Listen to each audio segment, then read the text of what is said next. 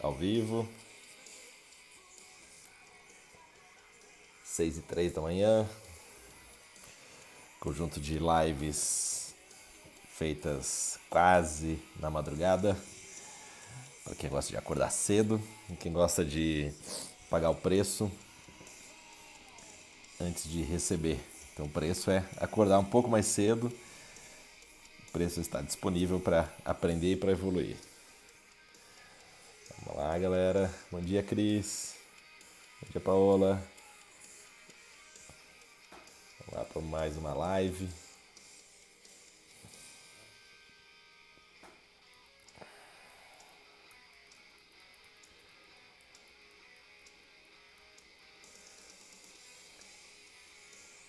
Ótimo, muito bem. Vamos começar então.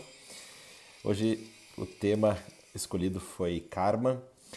Foi um tema que coloquei ontem para a galera aqui nos stories para escolher. A galera escolheu o tema e aí ficou entre a disputa entre karma e entre entre qual era o outro tema? Empatia. Isso. Então o tema escolhido de hoje foi karma. E o, a frase do dia, antes da gente entrar no tema do karma, é, a frase do dia é a seguinte: é possível prever o, o seu futuro olhando o presente das pessoas mais velhas à sua volta. É possível prever o futuro, o seu futuro, olhando o presente das pessoas mais velhas à, sua volta. Mas no final da aula eu vou explicar como é que é possível prever o futuro olhando, as pessoas, olhando o presente das pessoas mais velhas à sua volta. E isso tem tudo a ver com, com o karma. E o karma é um. Quando a gente entende o karma, entende a importância do karma, cara, você tem um destino praticamente. tem um, um domínio praticamente total das coisas que acontecem à sua, à sua volta. Vou voltar nesse assunto também daqui a pouquinho, né, nessa questão de, de você dominar a, a, sua realidade, dominar o seu destino. Mas antes vou dar um pouco mais de, de contexto pra, sobre, sobre esse tema. O karma, ele vem de uma, é uma palavra em sânscrito, uma palavra muito antiga. O sânscrito é uma língua morta da, da Índia antiga, assim como é o latim para nós, né? Então, só para você ter uma ideia de quão antigo é o sânscrito, o sânscrito influenciou as línguas latinas, o sânscrito influenciou o latim. Então, a gente está falando de mais de 5 mil anos, né, em termos históricos, mais de 5 mil anos atrás. E o, a palavra karma vem da, da raiz sânscrita kur, que se escreve KR. E a palavra kur, é, essa raiz quer dizer, significa agir, entrar em ação. Então veja que karma está ligado não a des... na, na, etimologia da palavra está ligado não a, a destino, alguma coisa que é fatal que acontece, mas a própria etimologia da palavra tem é, a palavra agir, né? Então é uma coisa que você vai lá e age e você tem um grande domínio de boa parte do seu karma. Tem coisas que são imutáveis, mas tem coisas que são mutáveis. E nessa parte que é mutável do karma, você tem muito mais, muito mais domínio. Então, o karma, até pela própria etimologia da palavra, ele é uma lei natural, é como a lei da gravidade. Se você jogar uma maçã para cima, se você jogar é, aquela maçã de Newton para cima, ela vai, ela vai cair. Lembra que Newton ele descobriu que existia uh, a lei da gravidade. A lei da, da, gravidade não foi inventada por Newton, ele sistematizou, ele organizou, ele, ele descobriu, né? Então tem aquela, aquela em, até em Cambridge tem a famosa árvore de Newton em que ele estava sentado lá, pum, caiu uma maçã na cabeça e ele, nossa, olha só, tem um, algo que atrai uh, uh, atrai os objetos para a Terra, né? Então isso é a lei da gravidade e ele então fez a equação da lei da, da gravidade. E o karma ele tem essa mesma conotação, é uma lei natural. E por quê? Porque, é, como eu falei da própria etimologia da palavra, da antiguidade da palavra, ele vem de uma época em que existia uma visão naturalista no mundo. Ou seja, há mais de, há mais de 5 mil anos, existia uma visão naturalista. As pessoas ainda não tinha religião institucionalizada. Isso, o karma veio ser uma coisa fatal, uma coisa de destino, uma coisa negativa, só a partir do século 8 depois de Cristo. Mas até então era simplesmente, cara, uma lei de ação e reação, né? Você tem uma, você toma uma ação, é, vai ter uma reação. Então, por isso, a interpretação que eu quero dar para você sobre o karma é nessa visão antiga, né? Sem espiritualismo, sem é, essa visão espiritualista. É, quando o, o, depois do século do século 8, né, quando o, o surgimento de uma filosofia que era uma filosofia, uma filosofia já mais mística, né, que apareceu no, no, Ocidente, até pela, pelo próprio meio né, que, que existia na própria Europa, é, no, século, no século VIII o termo karma foi ocidentalizado e foi cristianizado. Então aí as pessoas começaram a ter uma leitura da palavra karma, ou do termo, ou do conceito karma, com base nos princípios da culpa e pecado. Mas originalmente não tinha isso. Originalmente era simplesmente ação e reação. Você vai tomar uma ação, você vai ter uma, uma reação. Mas depois começou a ter essa visão da culpa e pecado. E, e naquela, nesse momento histórico, o karma deixou de ser uma lei que está fora do bem e do mal, né, que está acima da, da lei do mal, é simplesmente uma lei natural, e para se tornar uma condição, ter uma conotação negativa, né, principalmente nessa ocidentalização do, do termo. E existe um outro conceito que é importante com relação a karma, que é, que é um conceito que está junto, que é o dharma. Dharma é outra palavra sânscrita, também que tem essa origem antiga, e o Dharma ele fala da, da lei dos homens. O Dharma é a lei do seu condomínio, é a lei de trânsito, é, é a constituição do país, é o código moral, é o código de vestimenta, é as normas de uma empresa, são as leis que, são, que estão ligadas à moralidade. E muitas vezes as pessoas confundem karma com dharma. Tem coisa, karma é simplesmente uma lei natural de ação e reação. Você toma uma ação, como eu falei, você joga uma maçã para cima, ela vai cair na sua cabeça. Ou é, e, tem, e tem o Dharma, que é essa lei dos homens. E quando você entende essas duas leis, né, se você conhece os mecanismos que regem essas leis, você vai ter um, um, um domínio praticamente total sobre seu, sobre o seu destino, sobre as coisas que você faz.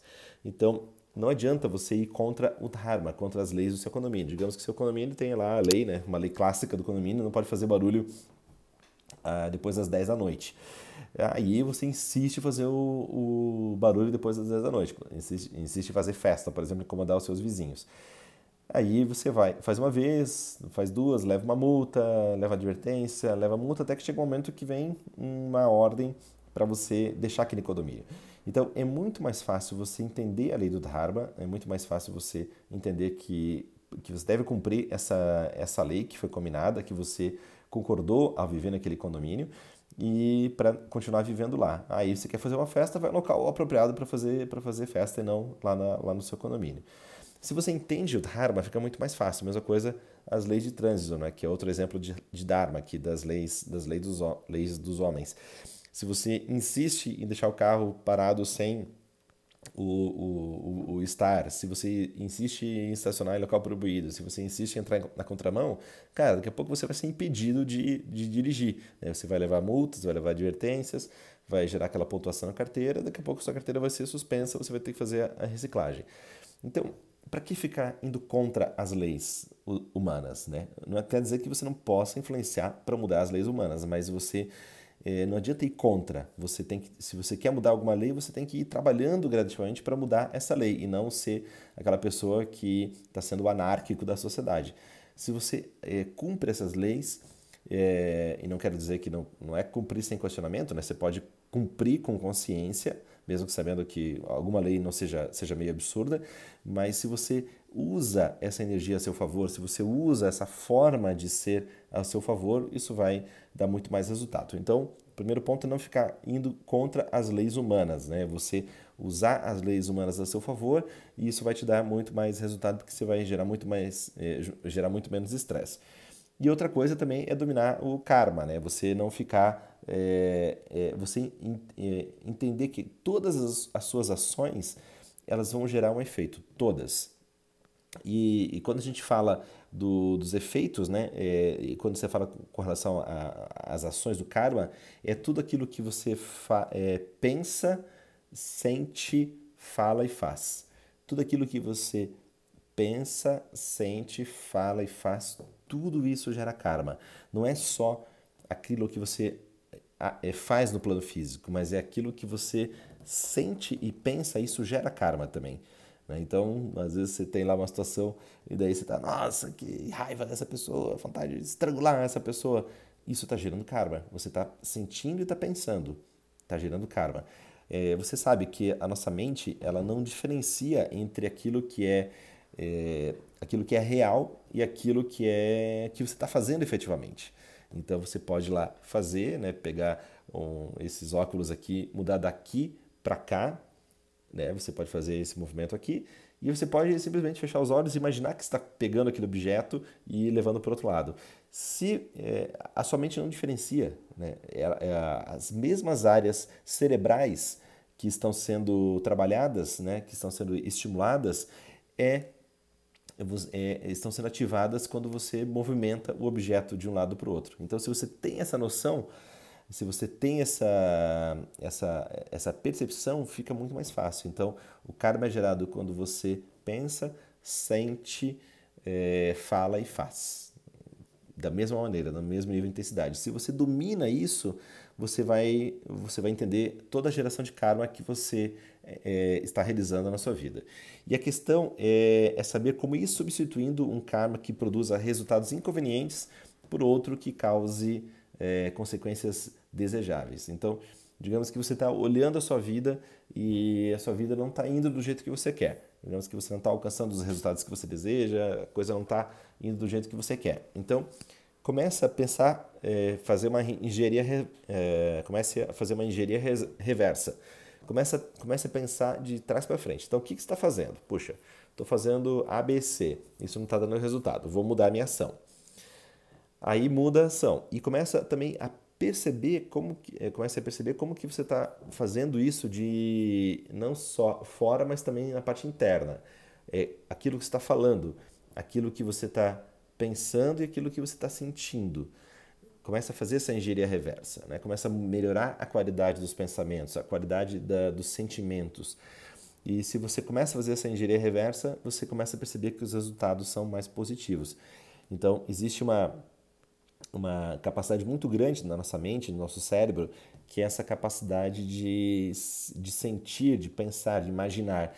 Se você está gerando coisas boas aqui dentro desse, desse equipamento incrível que a gente tem no meio da, das duas orelhas, isso vai dar muito mais resultado. Então comece a pensar coisas positivas, comece a pensar coisas negativas, é, desculpe, é, é, coisas positivas, comece a pensar coisas boas, comece a sentir coisas boas, né? cuide dos seus sentimentos tudo aquilo que você está gerando no seu dia a dia está gerando, é, em termos de pensamentos, né, tudo que você está consumindo, é, seja os livros que você lê, as músicas que você ouve, as pessoas que você convive, tudo isso está gerando uma série de sensações que estão influenciando os pensamentos e, por consequência, vai determinar o jeito que você fala e o jeito que você faz. Beleza? Então, lembrando, fazendo um review aqui, tudo aquilo gera karma, aquilo que você é, aquilo que você sente, pensa, fala e faz. Isso está gerando karma. Então, é por isso que eu falo que a gente tem a capacidade de dominar uma, uma, uma parte incrível do nosso destino, porque você vai se tornando senhor ou senhora das coisas que estão das coisas que você está falando, das coisas que você está sentindo, é, pensando e depois fazendo, tá? Então fique muito atento a isso, isso vai te ajudar muito a ter a ter melhores resultados, você é, deixar a sua vida, num, ter as rédeas da, da sua vida na, nas mãos.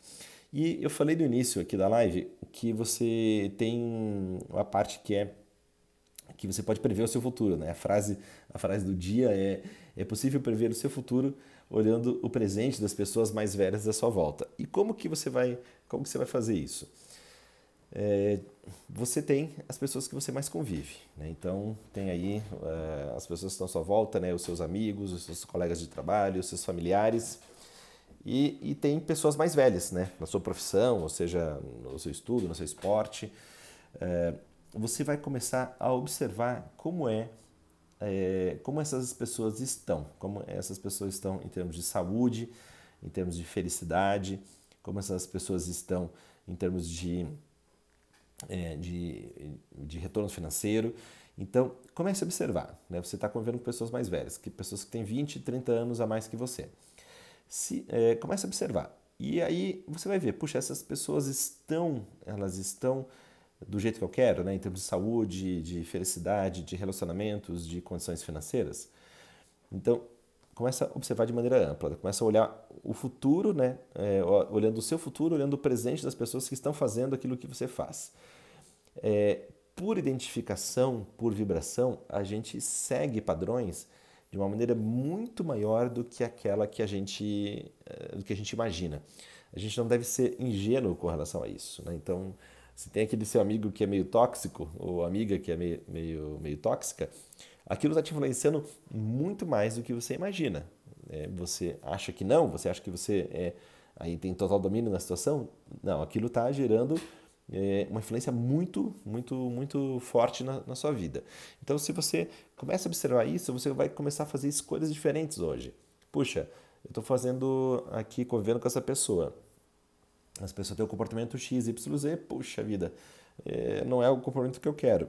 Então, você pode começar a modelar, a conviver com pessoas diferentes.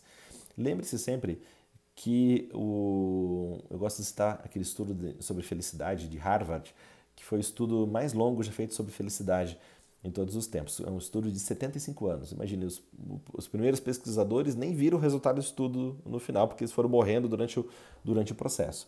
E a conclusão desse estudo de, de Harvard, que é, é, se não me engano o nome do livro é O Jeito Harvard de, de Ser Feliz, é, você, você vai... É, você, é, o principal ponto é a, a qualidade das relações que você tem com as pessoas à sua volta.